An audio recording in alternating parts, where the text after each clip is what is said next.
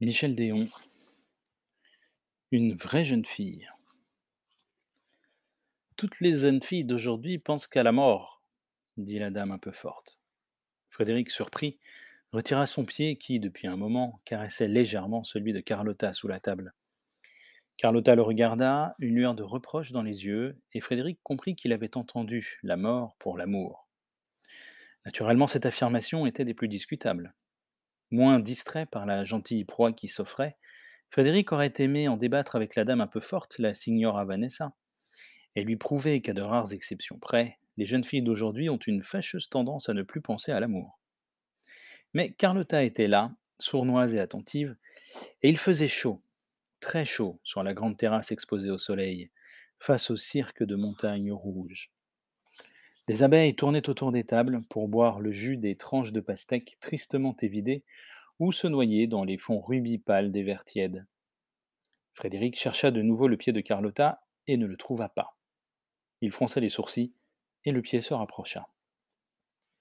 Oui, répondit-il, et c'est bien agréable. Jeune homme, vous devriez pas dire. Dans la vie, il y a l'éducation, le mariage, les enfants et la musique. La musique par-dessous toutes. Ah, Don Juan, la la la. Frédéric trouva que la dame un peu forte avait une voix d'une jeunesse inattendue. Mama, mama, dit Carlotta, gênée. C'est pour toi que j'ai abandonné le sang il y a vingt ans, et tout vaut même pas que j'efface la la la. Tout est un monstre.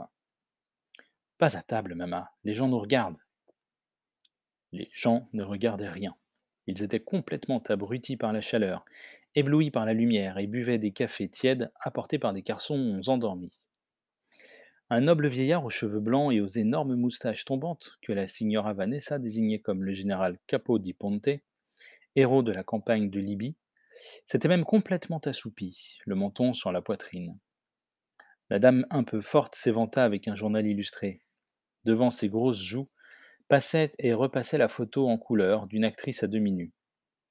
Frédéric proposa à Carlotta de se baigner dans le petit lac opalin au pied de l'hôtel. Et la congestion dit la signora Vanessa. Nous avons changé tout cela, répondit Frédéric. Il n'y a plus de congestion après déjeuner maintenant. La race s'est améliorée.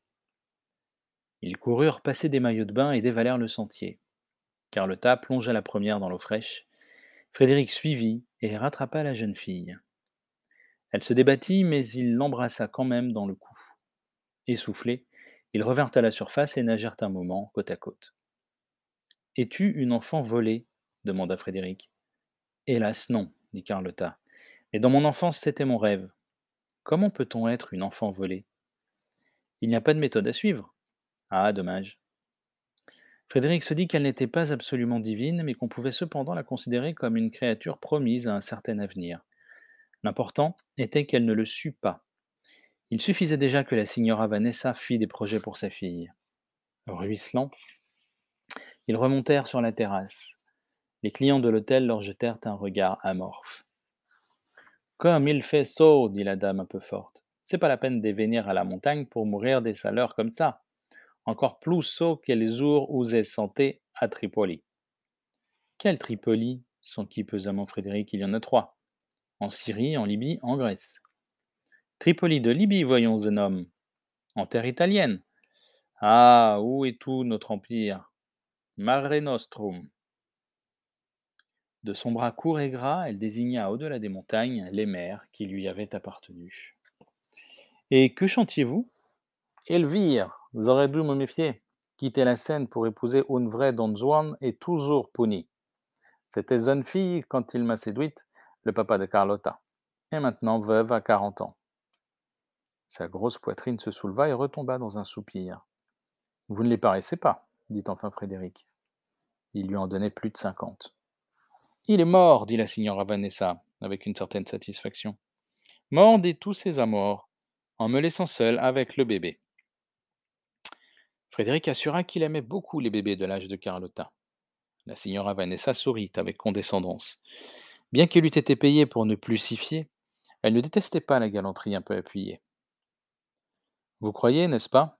Pourquoi est comme ça Bien jolie dans les maillots des bains. Mais c'est un bébé, une vraie jeune fille. Depuis deux nuits au moins, Frédéric avait des raisons d'en douter. Il se tut cependant. Les mères ont droit au mensonge par omission. La signora Vanessa bâilla. Je crois que je dormir un peu. Tout bien, Carlotta? Dans cinq minutes, maman. Je t'attends.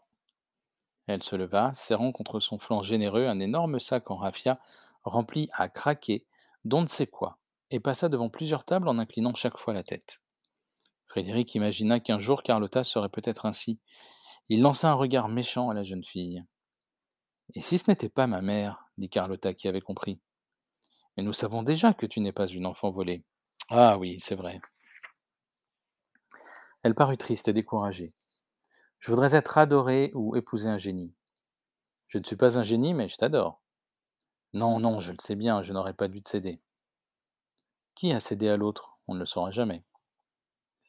Frédéric pensait que les responsabilités étaient bel et bien partagées. Peut-être pouvait-on faire aussi et quand même une part au hasard. Les voitures qui ont des pannes savent très bien ce qu'elles font. La sienne aurait pu s'arrêter dans une grande ville industrielle ou un village en rase campagne, mais elle avait choisi dans les Dolomites la station thermale de Carezza, où un mécanicien lui ouvrait le ventre et se penchait gravement sur ses malheurs. Carezza était bien un endroit éblouissant de calme et de beauté, mais la jeunesse n'y abondait pas. L'âge moyen était celui de la signora Vanessa. On y soignait des artères fatiguées, des mélancolies doucereuses. À onze heures du soir, les lumières s'éteignaient. Il n'y avait donc pas d'illusion à se faire. Ailleurs, Carlotta eût été trop entourée pour prêter attention à un vieillard de trente ans comme Frédéric. Ailleurs, Frédéric aurait eu un trop beau choix pour risquer l'attaque d'une jeune fille de vingt ans, flanquée de sa mère. Dans un sens, ça aurait été dommage, se dit-il. Carlotta avait de l'humour. On peut aimer une femme rien que pour son humour. Pourquoi passes-tu ton été à Carezza demanda-t-il. Pourquoi ce n'est pas serre? dit Carlotta, en imitant l'effroyable accent de sa mère. Nous sommes pauvres, je suis une jeune fille pauvre. Il y en a, tu sais. Je l'ignorais. Nous sommes pauvres, mais il ne faut pas que ça se sache. En hiver, on sacrifie tout pour que je parle bien le français et l'anglais. En été, nous prenons des vacances, mais en général dans des endroits qui ne sont pas à la mode, parce qu'ils sont moins chers. À Carezza, on n'est pas condamné à étaler une grande garde-robe. Et puis les soirées sont longues, et nous trouvons des partenaires pour jouer aux cartes. Frédéric avait remarqué que tous les soirs, la mère et la fille s'installaient à une table et jouaient pendant deux ou trois heures. Tu ris? dit Carlotta. Non, ça ne me fait pas rire, je pensais à vos têtes quand vous jouiez hier soir. Quand nous jouons, ce n'est pas pour perdre, il faut gagner, comme il faut se marier. Comme il faut se marier jeune. Mais pour se marier jeune, on doit rencontrer des hommes, beaucoup d'hommes. Donc il serait important d'aller ailleurs qu'à Carezza. C'est la quadrature du cercle. On le croirait. Maman fait des mathématiques toute la journée. Problème, comment vendre sa fille et ne pas perdre la face? Les garçons desservaient les tables. Les deux jeunes gens étaient seuls sur la terrasse. Fais-moi rire, dit Carlotta, sinon je vais pleurer. Frédéric grimaça. Je ne suis plus une enfant, dit-elle. Tu n'as pas d'imagination? Je croyais en avoir, tu as dû lui tendre le cou. On ne doit pas raconter ces choses-là, ça me rend triste. Un homme triste est bon à acheter au chien. Tu as bien raison. Serais-tu intelligente, Carlotta? Je le suis, et je me demande pourquoi, par quel miracle? Il est vrai que l'Italie est la terre des miracles. Dis-moi, Frédéric. Oui. Où iras-tu quand ta voiture sera réparée? À Venise, j'y retrouve des amis. Carlotta fit l'incrédule. Des amis? Hmm. Hommes ou femmes? Moitié-moitié. Un garçon revint vers eux en traînant les pieds. On vous demande au téléphone, dit-il à Frédéric. J'y vais. Quand il revint, Carlotta avait disparu, laissant un message écrit au rouge à lèvres sur le menu. Ne me dis pas que ta voiture est réparée, que tu t'en vas. Il partit se promener à pied dans la montagne. La voiture serait prête le lendemain, et pourtant il n'était plus aussi certain de son envie de gagner Venise et de rejoindre ses amis. Et en même temps, il savait qu'il serait tout à fait stupide de rester à Carezza pour le seul charme de Carlotta. Il y a des charmes auxquels on se doit de résister.